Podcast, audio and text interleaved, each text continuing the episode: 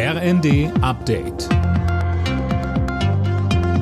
Stündlich neu. Auf den Punkt informiert. Ich bin Silas Quiring. Guten Tag. Die Zahl der Arbeitslosen ist trotz der Krise im Vergleich zum Vorjahr nur leicht gestiegen.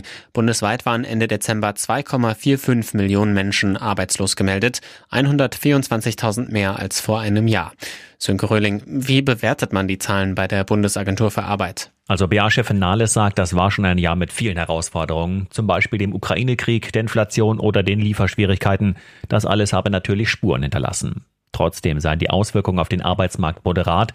Die Firmen würden weiter nach Fachkräften suchen, nicht mehr so sehr wie vor einem Jahr, aber immerhin. Und auch sonst nehme die Beschäftigung weiter zu. Insgesamt also eine robuste Lage am Arbeitsmarkt. Welche Konsequenzen sollen aus den Angriffen auf Einsatzkräfte in der Silvesternacht gezogen werden? Darüber wird aktuell hitzig diskutiert. Die Kommunen rechnen mit mehr Böller-Verbotszonen.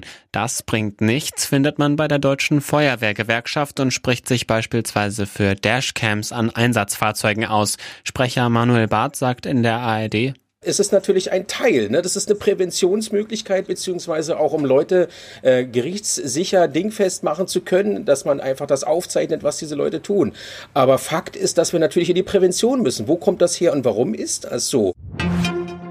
Weil die Bundesregierung kein Tempolimit beschließt, haben Klimaschützer jetzt im Raum Berlin Schilder auf Autobahnen abmontiert, mit denen Tempolimits aufgehoben werden. Das Abmontieren von Verkehrsschildern ist eine Straftat. Es drohen bis zu fünf Jahre Gefängnis. Teil 3 der Vier-Schanzentournee. Für das Springen in Innsbruck findet heute die Qualifikation statt. Die bisherigen beiden Springen in Oberstdorf und Garmisch konnte der Norweger Granerüth gewinnen.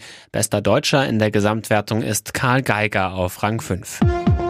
Alle Nachrichten auf rnd.de